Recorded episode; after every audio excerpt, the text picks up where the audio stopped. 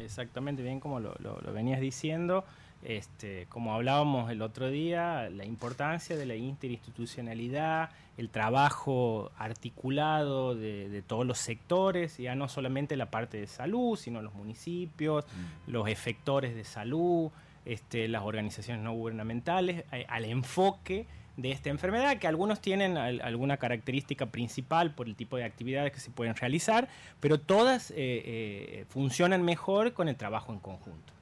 Eh, con el tema de la fumigación, la Secretaría Técnica de Saneamiento Ambiental, que está a cargo de la Dirección de Medicina Preventiva, en conjunto con, también con la Dirección de Enfermedades Transmisibles por Vectores, que es el encargado de dengue en la provincia, hemos hecho una campaña de fumigaciones, de bloqueos en, distintos sectores de Capital, Banda y el, interior de Santiago del Estero, donde se enfoca especialmente a la fumigación